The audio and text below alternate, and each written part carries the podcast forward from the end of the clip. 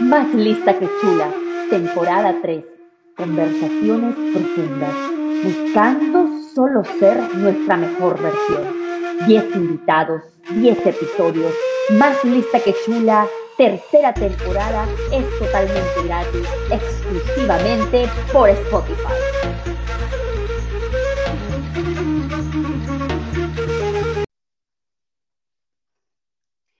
Mi hermosa comunidad latina, amantes de la belleza. Esto es Más Lista que Chula, nuestra tercera temporada. Muchas gracias a todas las personas en el mundo entero que me escuchan, tratan de escucharme por lo menos todas las semanas y si no te has puesto al día con nuestros episodios, te invito a que me busques en cualquier plataforma de reproducción musical Apple Podcast, Spotify, iHeartRadio, Amazon Podcast. Estamos en todas partes, es totalmente gratuito y espero poderte conectar nuevamente en esta tercera temporada donde vamos a tocar temas increíbles que sé que todas las personas que están buscando ser la mejor versión de ustedes mismos eh, están muy interesados en tratar. El día de hoy tengo una invitada de lujo, estoy muy contenta de que finalmente pude conectar con la doctora Ana Lavelina.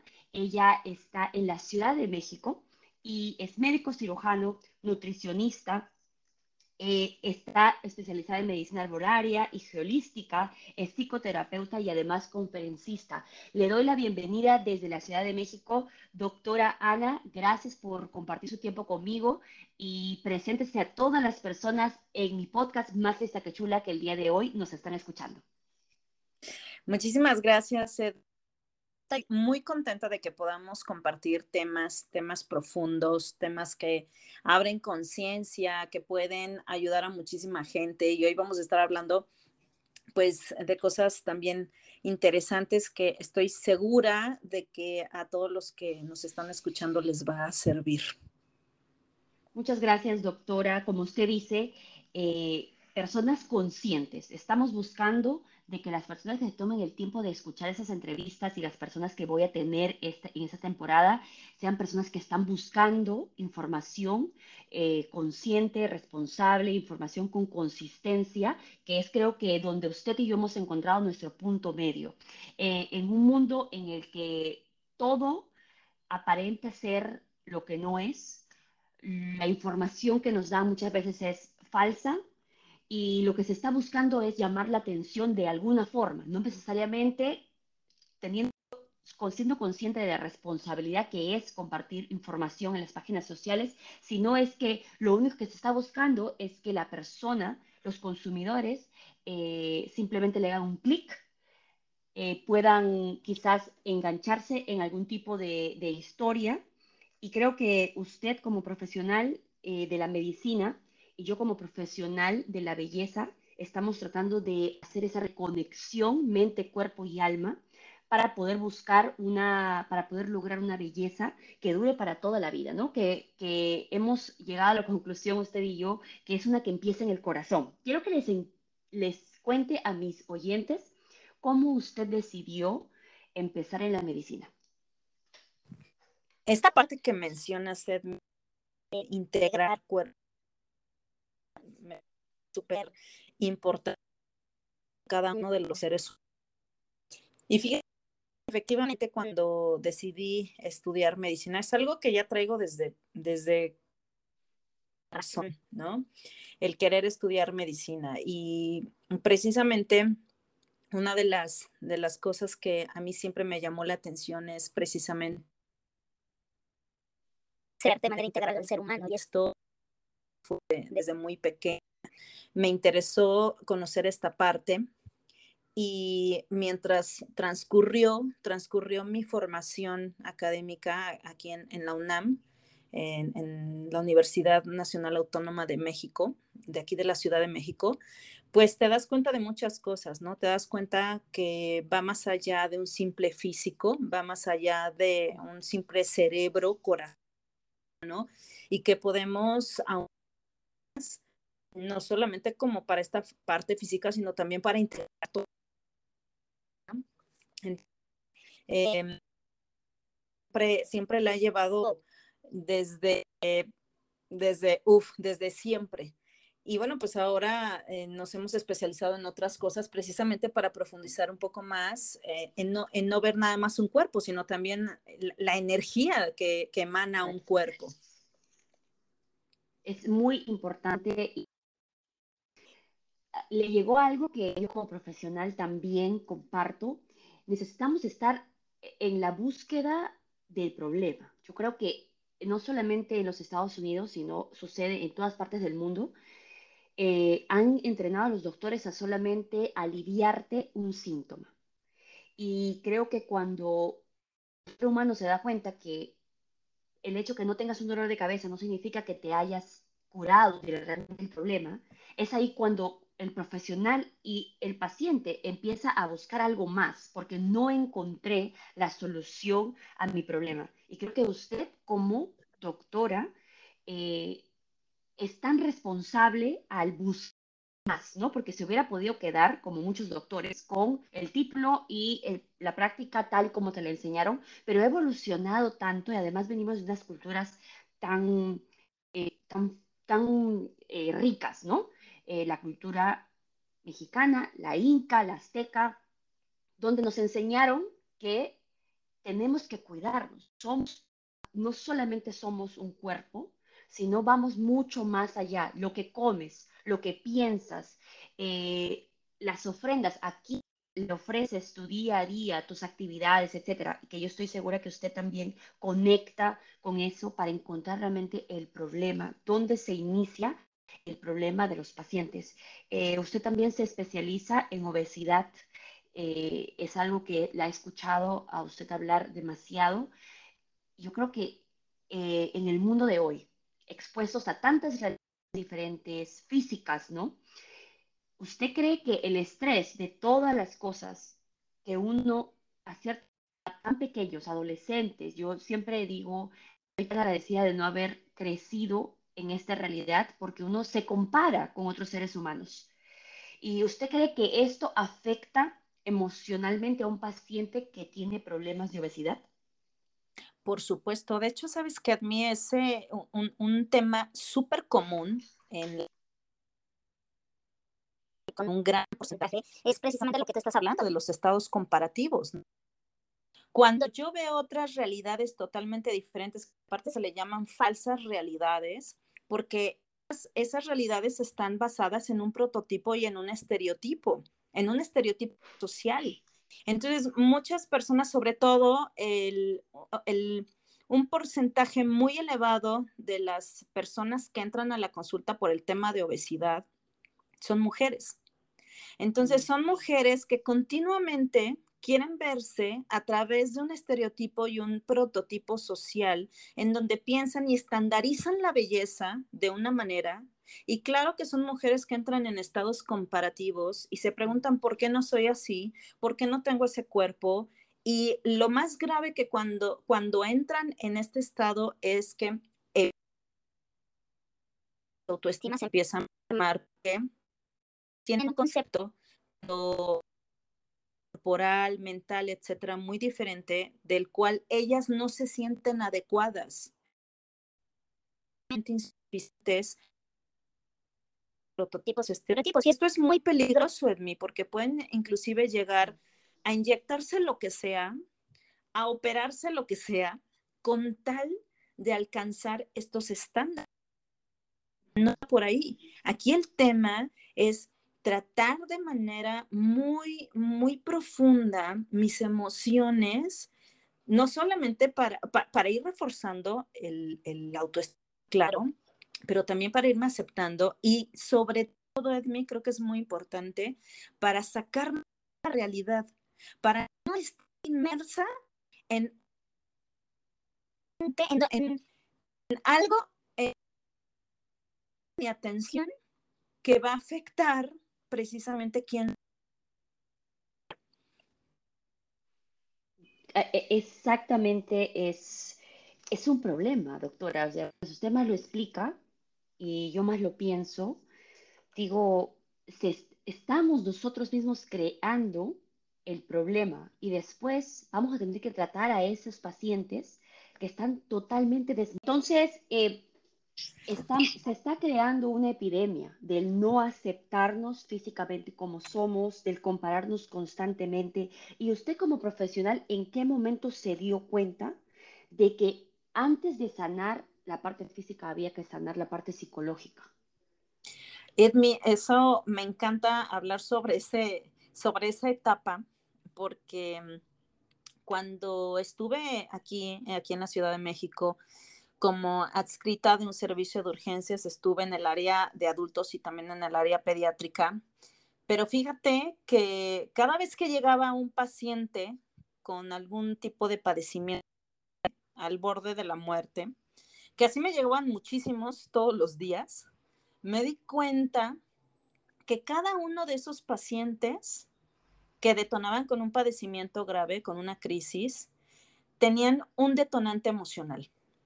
Entonces dije, ok, mm. si, si estas personas están teniendo o están detonando de un padecimiento a una crisis, entonces hay que ver cómo podemos regular el origen de esas crisis que evidentemente eran, eh, tenían una raíz emocional, ¿no? Y casi todos estos pacientes, sus raíces emocionales eran, por ejemplo, ansiedad o estados de depresión, sobre todo estados de ansiedad es ahí cuando dije, necesito ahondar un poco más, no solamente quedarme en, la parte física, no solamente quedarme en el síntoma que está detonando o, en la enfermedad que está detonando, sino requiero saber exactamente para prevenir como método preventivo, ver exactamente esas personas qué emociones están conteniendo, que van guardando, guardando y guardando como una olla express hasta el momento que explotan. Y explotan de esta manera.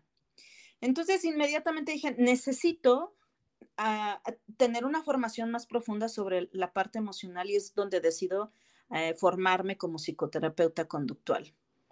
Qué, maravilloso el conocer a una profesional que entiende la responsabilidad, ¿no? Como le decía al principio, em, tenemos que si queremos cambiar algo, desgraciadamente la epidemia no la vamos a poder controlar, pero sí podemos ayudar a esas personas que están totalmente perdidas en, esa conexión de, con su propia realidad, ¿no? O sea, se ha desconectado de, de la realidad. Y yo creo que ahí va usted a tratar personas que no solamente están enfermas físicamente, que se han creado ya un problema que tú puedes ver, ¿no? Que se ve eh, un tipo de cáncer, un tipo, no sé, de eh, inflamación crónica del cuerpo, eh, etcétera, sino es una persona que tiene, se ha afectado el espíritu, ¿no? Una persona que quizá no se ama. ¿Cómo es que se puede ayudar a una persona que hasta ha llegado a poner en palabras odio mi cuerpo? Eh, Odio mi rostro, ¿no? Odio mi piel. Exacto, es que es increíble, increíble, pero es cierto, porque aparte déjame eh, complementar algo eh, con respecto a tu pregunta, Edmi. Algo que enfatizo demasiado en los pacientes es, es importante que sepas que todo lo que tú te dices en voz alta o en voz chiquita, dentro de tu mente o con tu voz, lo escucha tu cuerpo. Y es increíble y mucha gente no cree que esto sea posible, no cree que lo que tú te dices a ti misma, tus células, retumba en tus células, impacta en tus órganos, impacta primero en tu mente. Entonces el tema de autoestima y, de amor propio o de falta de autoaceptación e, empieza con un proceso mental, empieza con una creencia limitante. ¿Qué te hace pensar que no eres suficiente? ¿Qué te hace pensar que tu cuerpo no es perfecto? ¿Sí? Porque todas somos perfectas y todos somos perfectos. Mm, basta, basta tener imágenes, ¿no? del mundo, de, personas del mundo para saber que eres una persona que está totalmente hecha de manera perfecta em, a, tu, a tu complexión, a tu constitución, ¿sí? En la, en la consulta, con, mis pacientes o inclusive fuera, fuera de la consulta, una de las cosas que reforzamos profundamente es el autoaceptarme, el saber que yo soy diferente y soy única, especial y que yo tengo ciertos dones, ciertos talentos y creo también algo que hoy en día observo mucho, sobre todo en, nuestros eh, centennials, es que ponen mucho énfasis o mucho enfoque en lo material y dejamos a un lado la parte espiritual y la parte interna. Cuando nosotros hacemos esta disociación, cuando hacemos esta separación, este estado separativo, entonces evidentemente no podemos conectar con nuestro cuerpo, ni con nuestra alma, ni con nuestra esencia, cuando nosotros nos vamos directamente a la parte material. ¿Sí? Una de las recomendaciones importantes es que podamos cacharnos en conciencia en qué momento yo me estoy disociando o en qué momento yo estoy separando mi esencia por algo material. Y esto algo material tiene que ver con prototipos y estereotipos falsos, ¿no? Irreales, en donde yo pongo atención, ¿sí? Evidentemente, las creencias, eh, me enfoco mucho en las creencias limitantes porque recordemos que de esa creencia que está dentro de nuestro pensamiento surge una emoción. Y de esa emoción, evidentemente, nosotros lo vamos a manifestar en nuestro cuerpo. Lo vamos a, manifestar con un, con un síntoma. Tú, por ejemplo, que ves personas con, con el tema de piel, ahí te das cuenta de muchas cosas, de todas las emociones que están contenidas. Hay otro, otro, hay, un ejercicio muy bonito que hago con, mis pacientes para que vayan mm, observándose, sintiéndose y percibiéndose de otra manera, sobre todo corporalmente, que esto tiene que ver con la autoaceptación, con la autoestima, es saber que mi cuerpo tiene una función y que estoy íntegra, ¿sí? Que estoy saludable, que así me siento totalmente saludable y que gracias a eso, gracias a esa integración con mi cuerpo, puedo hacer muchas cosas que a mí me pueden llenar. ¿Sí? Si no te gustan tus brazos, por ejemplo, que es muy común en las mujeres. Ah, bueno, ¿para qué te sirven tus brazos? Es que mm, mm, con ellos siento, con ellos abrazo. Entonces enfócate, agradecer, sobre todo esto es premisa, agradecimiento, agradecer de qué manera tengo constituido mi cuerpo, la integridad que tengo con él por el cual puedo llegar a ciertos objetivos en la vida. ¿Sí? Es como, como a grandes rasgos, parte de lo que podemos hacer para nuestra autoestima. Yo creo que es muy importante, de vital importancia que em, podamos ayudar a las personas a, a entender lo mágico que puede reaccionar nuestro cuerpo cuando le damos el amor genuino, ¿no? Genuino, de, cuando realmente no solamente es repetir por repetir, porque siento que eh, ahora aprendes esas cosas que puedes eh, decir todo el tiempo, pero si tú no lo crees, por ejemplo, yo con mis, con mis pacientes, tengo clientas que pueden tener todo el dinero del mundo y se pueden hacer absolutamente todo. Están llenas de inyecciones, están, están llenas de operaciones, pero cuando llegan a mí es porque no han encontrado la salud en la piel, se la cubren todo el tiempo con maquillaje, eh, están tratando de encajar en ese estereotipo falso que se ha creado de una belleza eh, en, el mundo de hoy, ¿no? Entonces, ahí yo veo la poca conexión con la realidad, ¿no? Porque para mí es muy importante que tú puedas sentirte, ¿qué, es la salud de la piel en general, ¿no? Es poder saber que tu piel está cumpliendo, las funciones que necesita cumplir, porque necesita protegerte, ¿no? Pero si tú la cubres de maquillaje, el maquillaje más caro que puedas encontrar quizás, estás evitando que tu piel respire, que se, oxigene, oxigenen tus células eh, y muchas otras cosas más. Te estás creando, te estás poniendo bacteria.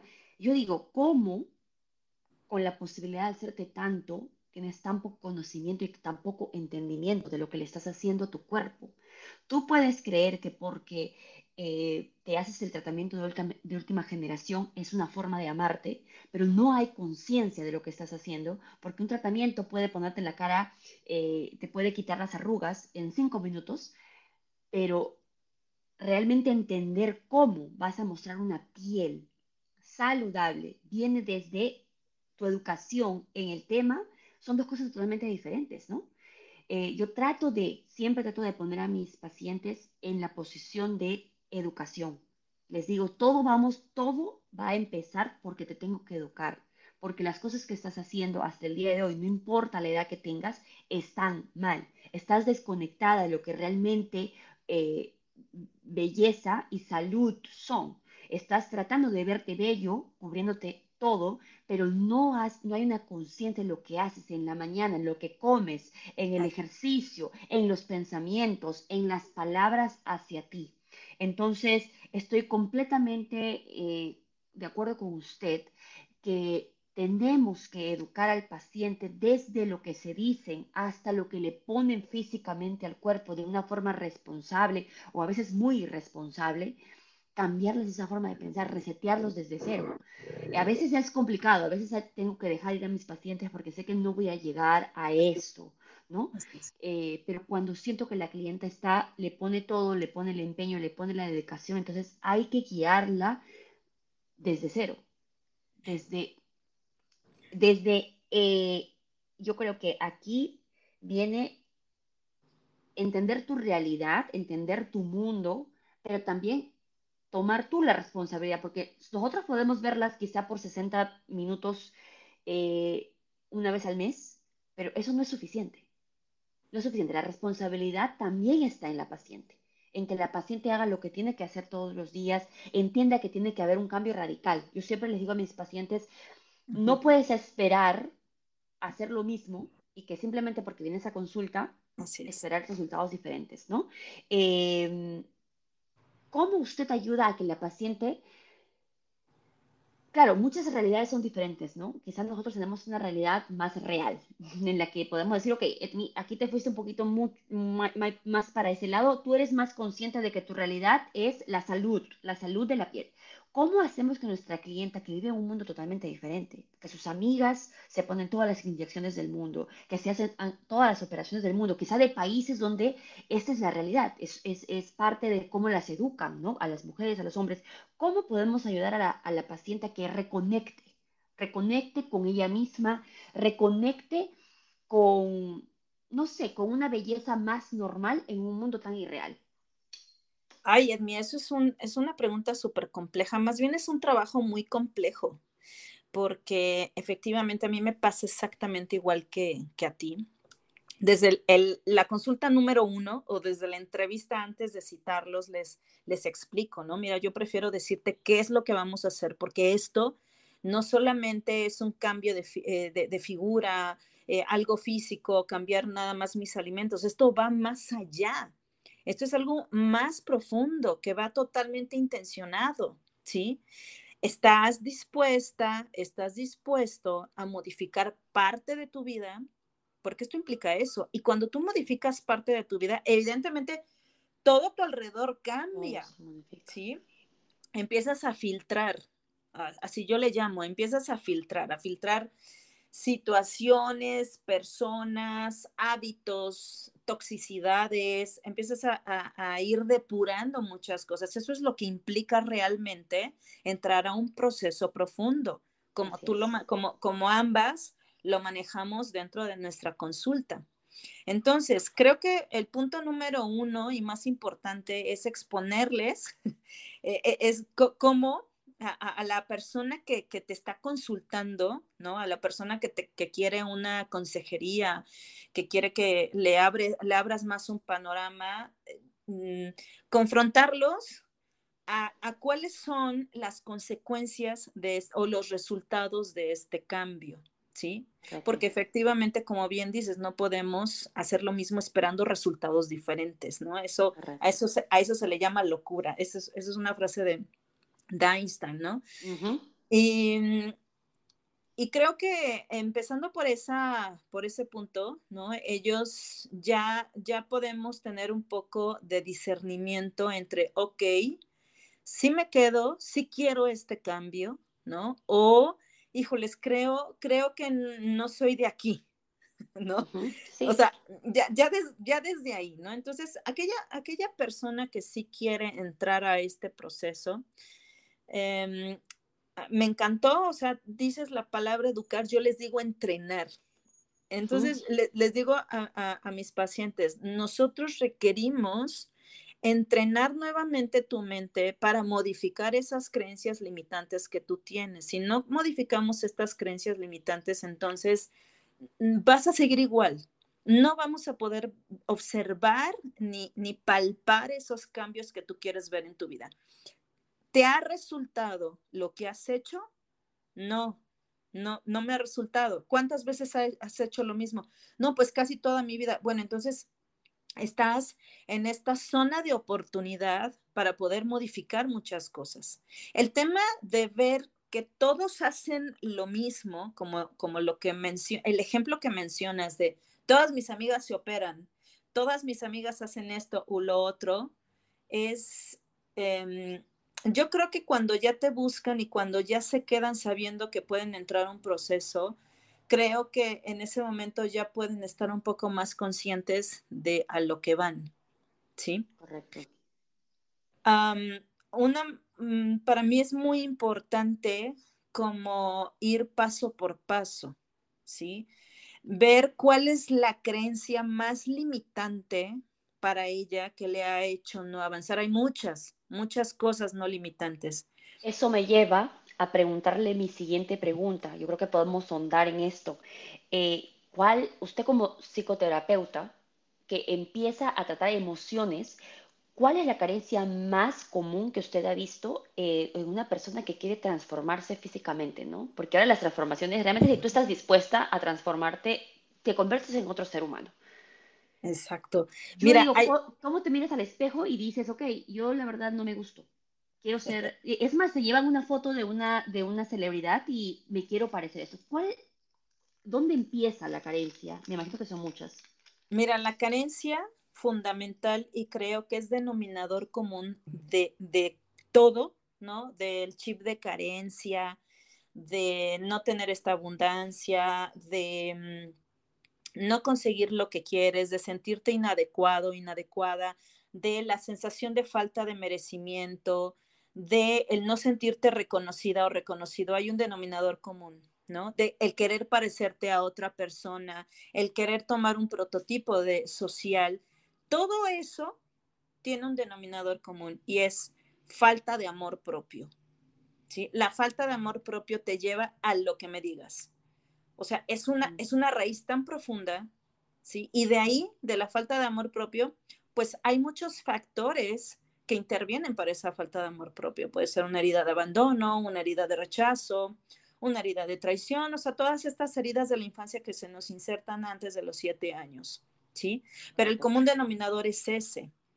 Cuando nosotros reforzamos esa raíz, el amor propio, entonces yo puedo reforzar mi capacidad para obtener mi sensación de merecimiento, puedo reforzar el hecho de no dañarme con mis pensamientos futurizados, por ejemplo, que me causan estados de ansiedad, o bien de no irse al pasado para que no te cause estos estados de depresión. ¿Por qué? Porque hasta el propio pensamiento hace que te dañes. Y eso es un signo de falta de amor propio, ¿sí? Entonces, para mí ese es el denominador común de, yo creo que de cualquier estado mental y de estado emocional que te puedas imaginar. Y de saber que la falta de amor propio que yo creo que nosotras como profesionales, y quizá yo, yo, yo personalmente el trabajo empezó trabajando en mí. Este trabajo, este entendimiento, este, em, este approach que le doy a mis clientas, a mis pacientes, de encontrar realmente qué les causa los problemas físicos, empezó con un trabajo personal, ¿no? Y no es fácil, no todo el mundo se siente contento con uno mismo, no todo el mundo se siente aceptado, ¿no?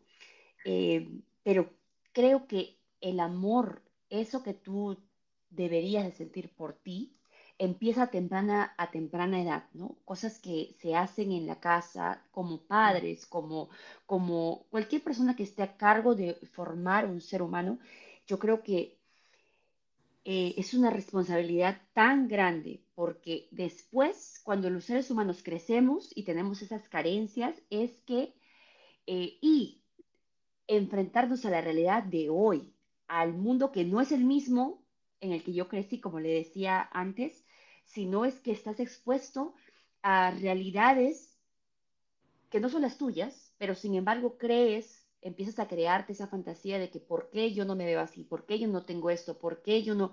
Es tanta la presión. Imagínense esa presión en una persona que no se ama, en un adolescente, en un niño, ¿no? Ahora quizás los niños también están eh, expuestos a las redes sociales que si, si no me equivoco, usted comparte conmigo lo tóxicas que son el día de hoy las redes sociales, sí, para nosotras, profesionales, inteligentes, que han hecho un trabajo en sí mismas, es una presión muy grande.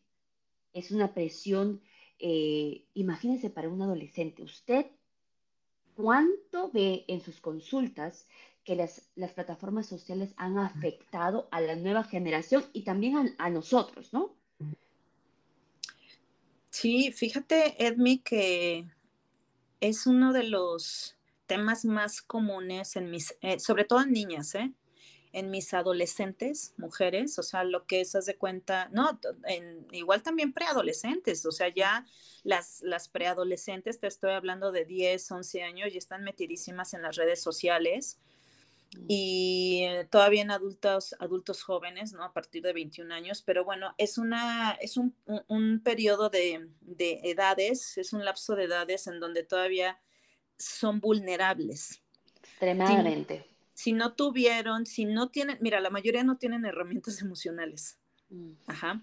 Mm. La mayoría no las tienen. Entonces, claro que cuando se comparan en estas realidades falsas con redes sociales, por supuesto que caen en estados de ansiedad y por supuesto que caen en estados de depresión, porque hay una falta de estas herramientas que evidentemente comienzan en el nicho familiar. ¿No? Entonces, cuando a mí me mandan a alguien a terapia de 11, 12 años, sí, sí la valoro, sí le podemos dar terapia, pero aquí lo primero que les digo es a los papás. Por favor, que los papás vengan a consulta.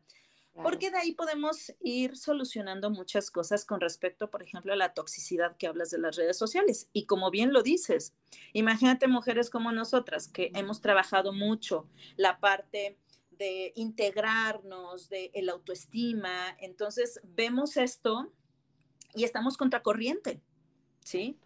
Vamos totalmente contracorriente de muchas cosas. Aquí lo evidente, lo, que lo, te decía que lo más común sobre todo es, es estos estados comparativos de por, yo me quiero parecer a esta influencer, yo quiero enseñar igual que ella, yo quiero que, que, me hablen como le hablan a la, a la chica producida, súper producida, que evidentemente son realidades totalmente falsas. Y les explicas que son chicas la mayoría, ¿eh? son chicas que em, muchas están operadas, muchas traen extensiones, o yo no digo que, esté mal operarse, no digo que esté mal que te arregles, sino creo que es importante saber desde dónde lo estás haciendo, ¿sí? Yo quiero, o sea, si, si, eh, también es otra cosa que trabajamos, ¿no? Precisamente en estos estados comparativos, saber mm, qué es lo que tú observas contigo, o sea, cuáles son las eh, las cualidades, las aptitudes que tienes y cualidades en todos los sentidos. O sea, cómo me voy a sacar provecho también y qué es lo que más me gusta de mí para también sacarle ese provecho. Y, evidentemente saber que soy única, especial, lo que decíamos hace rato, ¿sí? Le hacemos ver que eh, cuáles son como los, los contras, porque hay más contras cuando están en estos estados comparativos de yo me quiero parecer a tal persona, cuáles son los contras de todo lo que tú observas en esta persona, ¿no? ¿Quién, ¿Quiénes la, siguen? ¿Quiénes le hablan? ¿Cómo les hablan? Tú, tú cómo quieres que te hablen a ti? ¿Cómo quieres que te respeten a ti? ¿Cómo quieres ser vista? ¿Sí? Eso también importa mucho porque mm, no solamente te decía que no estamos en contra del arreglo, no estamos en contra realmente de una cirugía, pero cuando llegan chicas a preguntarme, oye, ¿me opero o no me opero? lo mm. primero que les digo es, ok, sé que es una decisión muy personal, pero aquí lo más importante es para qué, o sea, para qué te estás operando, como qué quieres obtener con esa cirugía.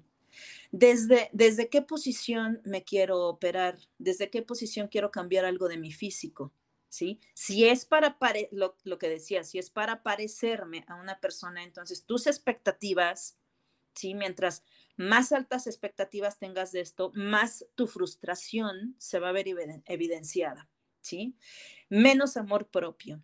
Si en algún momento tú estás trabajando algo parte interno y aparte dices, bueno, quiero eh, modificar algo de mi cuerpo, eh, bueno, pues es, eh, se respeta también eso, ¿no? En, en lo personal, no, no, yo no estoy como Mm, muy de acuerdo en cierto tipo de situaciones, porque la mayoría, que, es lo que vemos, la mayoría se queda muy inconforme después de una cirugía, entonces ya va otra mm. y ya va otra y así se va, ¿no? Y, y, tiene que ver con, estos, con esta toxicidad que observamos en las redes sociales y con estos prototipos muy, muy marcados en mí. Yo, ahí comparto con usted totalmente. Eso sería otro tema que me encantaría tratar con usted porque como profesional de la belleza y además como siempre estudiante, porque yo me considero siempre que estoy tratando de aprender, escucho a otras personas, a otras profesionales, trato de involucrarme yo en diferentes ambientes para entender, y eso es algo que acabo de descubrir hace no mucho, muchas personas que se operan al final no están felices muchas personas que se operan llega el momento en el que quizás se quieren remover los implantes. ¿Y sabe qué, doctora? Nadie habla de eso. Nadie comenta qué es lo que me pasó cuando me di cuenta que lo que había hecho estaba mal, ¿no?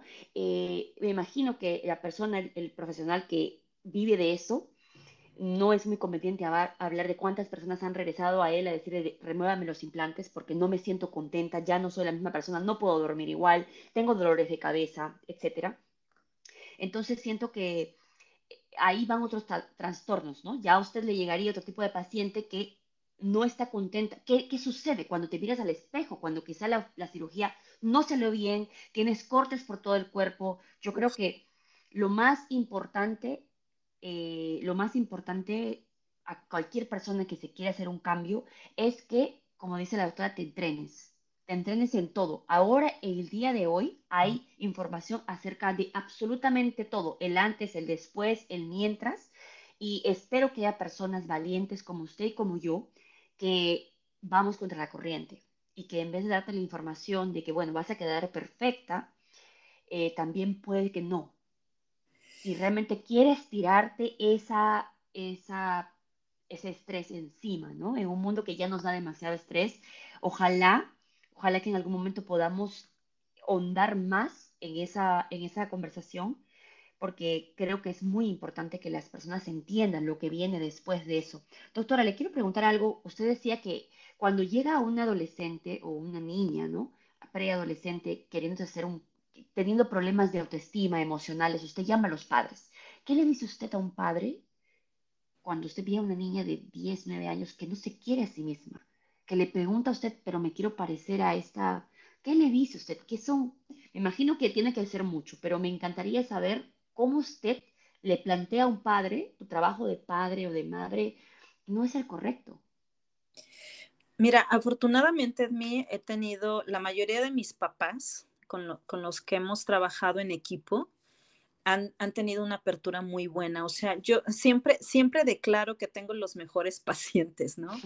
y, que tengo las, a, a, las, a los mejores padres eh, colaborando conmigo. Y afortunadamente así ha sido. Ha sido muy raro en mí en, la ocasión en donde no están de acuerdo los papás, ¿no? Y, y, el que no está de acuerdo con la terapia o con lo que sea, con la opinión sobre todo que nosotros emitimos del por qué su hijo o su hija se encuentra en esas condiciones. Cuando se les explica que el origen está en el nicho familiar y que esto es de todos, esto es de, e, e, es un sistema, ¿sí? En donde van involucrados todo mundo, sobre todo los líderes del clan, que son papá y mamá, ¿sí? Uno da una parte y otro da otra. Cuando les explicas que su hija, en este caso, la, parte de falta de confianza, falta de autoaceptación, mm, falta de autoestima, viene de mensajes inconscientes que nosotros los papás proyectamos a los hijos, porque nosotros somos publicidad para los hijos, ¿sí? Eh, mm, hay muchas reacciones, Edmi, muchas. Obviamente, hay que explicárselos con un lenguaje fácil, entendible, para que ellos sepan que todos somos responsables en un clan, ¿sí? Pero es importante también que sepan que, es reversible, porque les pones todo el escenario de cuál es el perfil del niño, bueno, del, chico, del hijo, cuál es el cuál es el perfil, cuál es su personalidad, por qué está actuando de cierta manera. Probablemente eh, quiénes son, ya sea la mamá o el papá, quienes, quienes están proyectando estos mensajes inconscientes para que mi hijo o mi hija tenga una falta de autoestima. Mucha, la, mayoría, las reacciones más comunes que observamos es de mucha sorpresa y culpa. Sobre todo eso, culpa. Y no se trata de culpar a un papá, ¿no? O a una mamá, sino se trata de solucionar y que obviamente los papás entren en una, en, una conciencia abierta, que sean receptivos. Ese es el objetivo de explicarles toda, toda una, una cadena reactiva como un efecto mariposa de cómo un sistema familiar puede afectar a los hijos. Cuando uno se los explica de esa manera, sobre todo con bases y sabiendo ya ahora sí desde dónde vamos a partir. Entonces ellos entran en un trabajo de equipo en donde hacemos una retroalimentación de cómo estamos trabajando con, su hijo y qué es lo que ellos, eh, las estrategias más importantes que ellos pueden ir trabajando para que ese hijo o esa hija, y te estoy hablando que puede ser hasta un hijo de 25 años, 28, 30, empiece a reforzar su amor propio, porque te voy a poner un ejemplo rápidamente. Hay mamás que me han hablado y me dicen, oye, yo quiero una consulta para mi hija. Y yo, ¿qué edad tiene tu hija? 21 años.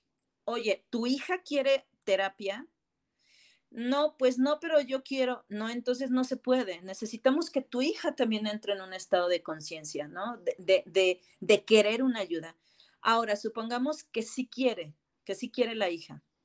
Entonces la mamá me dice, es que mi hija tiene el autoestima hasta los suelos. Entonces mi primera pregunta es, ¿y tú cómo te sientes contigo misma? A la mamá.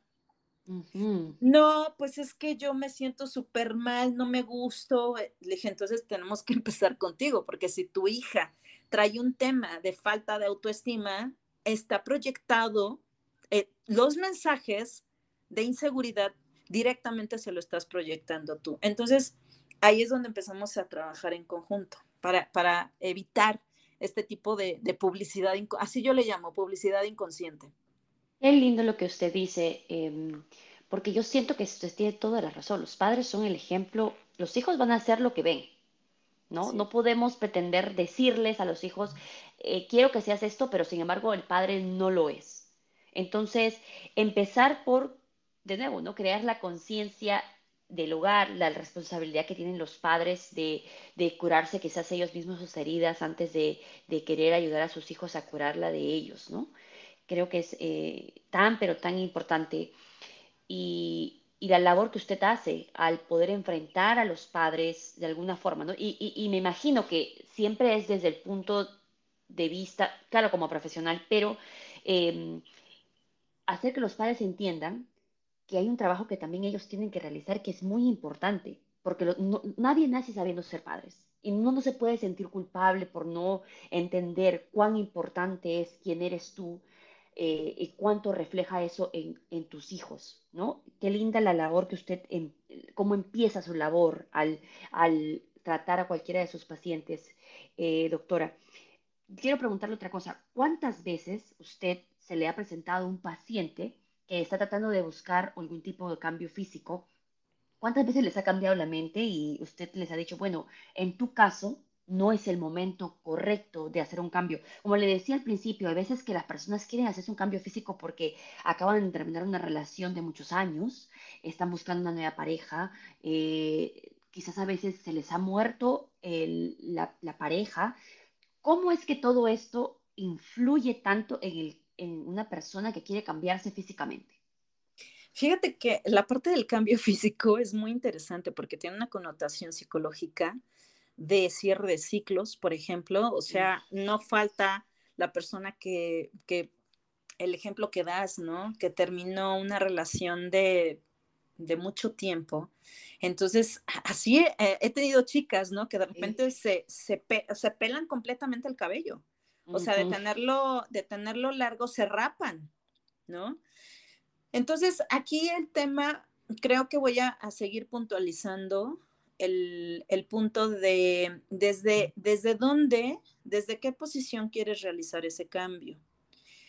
Muchas veces son arrebatos, ¿no? Muchas veces estoy tan enojada con esta ira contenida que me desquito con mi cabello, ¿sí? O me desquito con mi cuerpo, o me voy y, me alcoholizo un fin de semana, ¿no?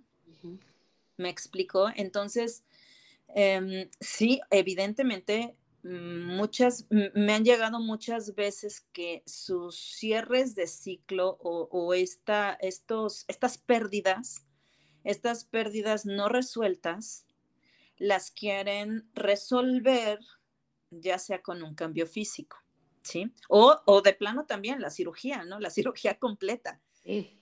Entonces, e, e, es importante que antes de que hagan todo eso, ¿no? Sí, si quieres rápate, no hay problema. A mí me gusta el cabello súper cortito también, ¿no?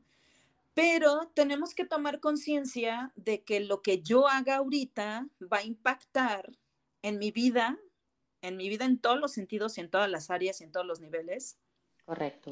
Va a impactar en mi vida, ¿sí? ¿Y cuál es el resultado? ¿Cuál es el... ¿cuál es el resultado que yo voy a obtener de este cambio? ¿Me explico? Entonces, mm, requiero, requiero saber si lo estoy realizando porque quiero cerrar un ciclo de manera amorosa, compasiva, o si tengo tanto coraje y tanto enojo que lo estoy canalizando de esa manera entonces, es el, primer punto que nosotros tenemos que resolver en consulta, ¿no? En sesión. ¿Desde qué posición lo haces? Usted tiene que hacerle todas esas preguntas para llegar a, la verdad, ¿no? ¿Por qué? Y, ojalá que, que, el paciente sea tan receptivo que quizás pueda darse cuenta, ok, voy a cometer pues un arrebato, ¿no? Y retroceder y decir, ok, quizás no es la forma correcta, como la que tengo que, con la que tengo que enfrentar esta situación, este, este episodio de mi vida.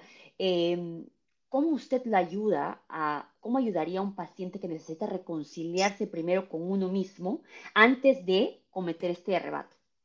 ¿Cuáles serían cinco consejos? Cinco consejos que le daría a alguien para que repiense, repiense la idea. Bueno, la primera, creo que es muy importante que identifiquen porque aparte este, también es todo un trabajo, ¿no? Hay mucha gente que no identifica sus emociones. Entonces, número uno, ¿qué es lo que yo tengo y que, identificar? ¿Qué emoción me está detonando en este momento que yo quiero, quiero eh, cometer un arrebato? ¿Sí? Ah, bueno, pues traigo mucha frustración e impotencia. Ok, mm. bueno, punto número uno, identifico cuál es la emoción que me está detonando esta situación.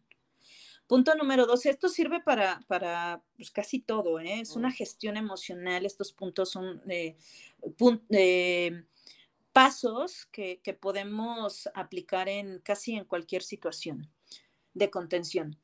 Entonces, punto número dos, ya que yo identifico mi emoción, entonces, ¿qué es lo que me está recordando esta emoción. O sea, esta situación que yo estoy viviendo ya la viví antes, seguro, solamente que esto es un detonante.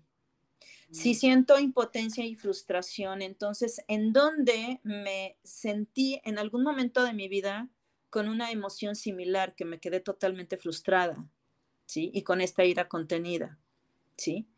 El tercer punto es, ya que identifiqué mi emoción, que identifiqué en qué momento de mi vida lo viví. Tercero, ¿con quién lo viví? Mm. Me doy cuenta que lo viví con mi papá.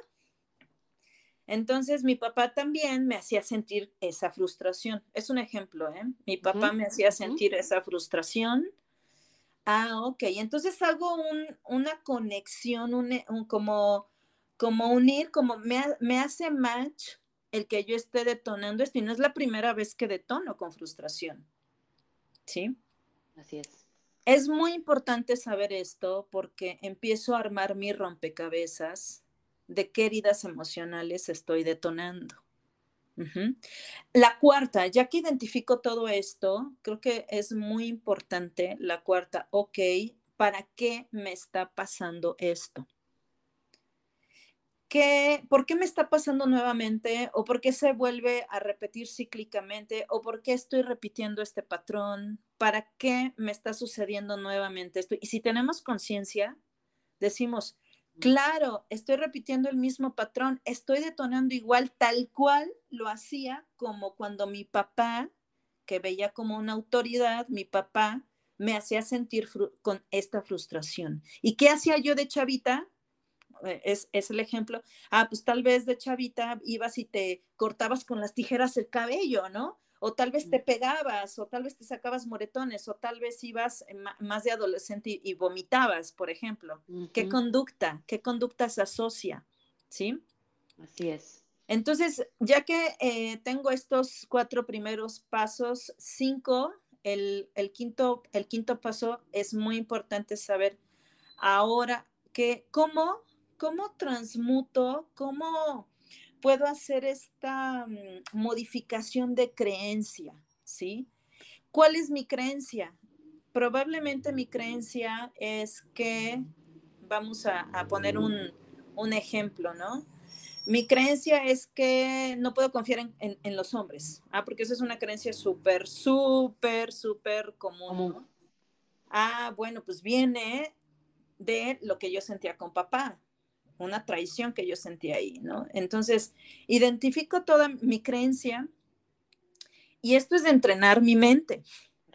Si entreno mi mente, entreno también mi forma de actuar tan instintiva, ¿sí? Ya no, ya no tengo esto tan instintivo y, tengo la oportunidad de gestionar la emoción que estoy sintiendo en ese momento o lo que quiero hacer o, o la acción que quiero tener tan instintiva en ese momento, ¿sí?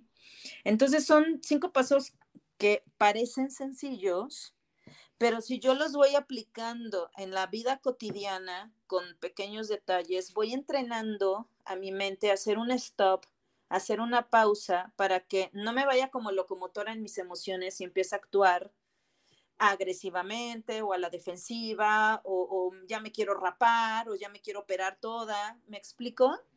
Correcto. Doctora, ¿cómo usted Ah, creo que estos cinco pasos son aplicables para cualquier, no, necesariamente una modificación de la belleza, sino para cualquier cosa que hacemos en nuestra vida. ¿no? Espero que los, eh, nuestros escuchas hayan tomado apuntes de, las, de los cinco pasos, y no los vamos a escribir en la descripción de nuestro, de nuestro episodio. Eh, ¿Cómo uno puede entrenar eh, para que en el momento de, en este momento de alteración mental, de emociones, ¿cómo nos, entrenamos para despertar esa conciencia y decir, ok, déjame preguntarme los cinco pasos antes de tomar esta decisión tan importante? ¿Se puede? ¿Usted ha logrado esto eh, en sus pacientes? Dígales a nuestros escuchas que es un trabajo que podemos hacer todos, ¿no? Que cualquier persona tiene la posibilidad. Hasta, hasta los niños, Edmi. Cuando, vean, cuando veo a niños, obviamente estos pasos los hago más sencillos para los niños. Y para que nosotros podamos entrar en, una pausa, porque imagínate, eh, hay a veces conflicto emocional que hace que tengamos una saturación mental y que no tengamos esta claridad de, de la que hablas antes de pasar estos pasos. Hay mucha gente, esto también es un poco individualizado, ¿no? Pero en general, hay mucha gente que, por ejemplo, es muy reactiva eh, emocionalmente y hay otras personas que son muy reactivas físicamente. Entonces, en aquellas personas que son muy reactivas físicamente y, que reaccionan, ya sea con un, por ejemplo, con un golpe, con, algo que se hagan, ¿sí? Em, siempre les digo, primero descarga físicamente, porque la mayoría no descarga físicamente, entonces no logra trabajar esto. Descargar físicamente es que te vayas tal vez a tu coche a gritar, ¿sí? Que golpees un, un cojín, que te salgas de tu casa al primer parque y, correr toda la cuadra, ¿no? O, todo el parque, eso es descargar físicamente, ¿sí? ¿Para qué? Porque muchas personas que son muy reactivas, eh, que son reactivas físicas requieren que esta adrenalina, ¿no? O que este estrés emocional que lo están somatizando se vaya bajando físicamente, porque es de la única manera que pueden entrar hasta a este stop mental, ¿sí? Entonces ahora sí ya me siento físicamente más tranquila, entonces tengo oportunidad de ir gestionando más estos pasos. Ahora, aquellas personas que, por ejemplo, son reactivas emocionales, les recomiendo que hagan respiración consciente, ¿sí? Ok, voy a, a saber cómo respiro, concentrarme en mi respiración, poner atención en el ritmo de mi respiración, es como si estuviéramos meditando, como si estuviéramos haciendo mindfulness pero de una manera muy, muy consciente con mi respiración. Esto ayuda muchísimo porque te oxigena el cerebro. Obviamente la oxigenación de tu cerebro hace que neuroendocrinamente te sientas más estable. Es más, la respiración consciente la tenemos que hacer siempre en la vida cotidiana, todos los días. ¿Sí? Si yo logro entrar en un estado de conciencia con mi propia respiración, entonces yo voy a tener más claridad mental voy a lograr, nunca vamos a poner la mente en blanco, jamás. Eso, eso no existe. Pero sí voy a lograr que se apacigüen mis ideas en ese momento y, consecuentemente o posteriormente mis emociones para que yo pueda entonces entrar a estos cinco pasos eh, y, y, pueda gestionar, ¿sí? En los niños, por ejemplo, bueno, que veo niños de arriba de 10 años, más o menos, les explico esto, ¿no? O sea, oye, primero dices, a ver, ¿cómo te sientes? Pregúntate cómo te sientes. Ah, me siento enojado. Ah, bueno, ¿y qué te, qué sientes que te puede servir? Vamos a intentar algunas estrategias para ver qué te sirve, qué te funciona. También es, eso, o sea, tenemos que conocernos para saber exactamente también qué nos funciona, ¿sí? es algo que se puede, por se puede trabajar en niños desde pequeños, ¿no? y pues se nos toca, creo que a nosotros los adultos, eh, entender la responsabilidad tan grande que es tener, criar a un ser humano y, buscar este entrenamiento. Como, como usted, como yo, nosotros somos seres humanos normales que hemos querido en algún momento eh, saber más, entender más para poder actuar mejor. Creo que usted y yo tenemos en común y por eso nos hemos conectado el que queremos ser eh, el cambio que queremos ver en el mundo, ¿no? Y creo que cualquier persona, cualquier ser humano puede hacer este trabajo con pasos tan simples, quizás con acciones tan pequeñas para poder llegar a ser nosotros la mejor versión de nosotros mismos y ayudar siempre a alguien más que lo sea. Doctora, de verdad que ha sido un gustísimo poder hablar con usted, hundar en estos temas. Sé que hay tantas cosas que nos encantaría explayarnos más. eh, vamos a tener muchas más oportunidades de poder desarrollar otros temas. Le agradezco muchísimo su tiempo. Espero que hoy día hayamos podido cautivar a cierta, ciertos oyentes que, están buscando encontrarse ellos mismos antes de tomar cualquier decisión importante en sus vidas, ya sea física, ya sea mental, ya sea para tomar una decisión importante, un cambio eh, en, la etapa, cualquier etapa que les esté sucediendo en la vida. Espero que los hayamos podido ayudar. Gracias por su tiempo, gracias por, por haber respondido todas mis preguntas. Me quedé con muchas, pero la prometo invitarla eh, nuevamente y a desarrollar otras cosas tan importantes eh, como profesional que usted tiene todos los días a tantas personas eh, a, su mando, a su cargo. gracias por, por tomar esa, esa, ese trabajo tan, pero tan consciente y tan responsable. Edmi, muchas gracias. Yo más agradecida por tu espacio, que haya y existan más personas como tú que nos sumamos como semillas a esto, a este cambio colectivo porque eso es lo que nosotros queremos. Queremos cambios colectivos, pero evidentemente necesitamos iniciar desde nosotros mismos. Entonces yo encantada, encantada, yo, a mí me apasionan estos temas, entonces espero que nos podamos ver pronto y, y que evidentemente tus seguidores puedan llevarse un mensaje que les sirva de esta transmisión. Muchas gracias, doctora, por su tiempo, por todo. Eh, nos conectamos muy pronto para seguir hablando. Que tenga un lindo, un lindo día y, que podamos juntas, porque sé que va a ser juntas, eh, ser lo que, lo que, lo que queremos ver en, en, todas las personas que tratamos, en nuestros seguidores, en nuestros oyentes. Quiero que comparta sus páginas sociales antes de ya cerrar este episodio, por favor. ¿Cómo la pueden encontrar en Instagram, en Facebook, eh, en sus consultas allí en la Ciudad de México? Por favor, este es su momento para compartir todo con mis oyentes. Ay, muchísimas gracias. Pues mira, a mí me pueden encontrar en todas las redes sociales, eh, Instagram, YouTube, eh, Facebook como DRA, que es de abreviado de doctora, DRA.anclavellina o Anabel Clavellina, que es mi fanpage también. Y bueno, pues aquí en la Ciudad de México me pueden contactar con, con la LADA de México al 55 25 30 5091. O también contesto absolutamente todos mis inbox y, todos mis mensajes. Me pueden, eh, ya cuando, cuando me contacten en alguna red social, por supuesto que, que veo mis, mis mensajes.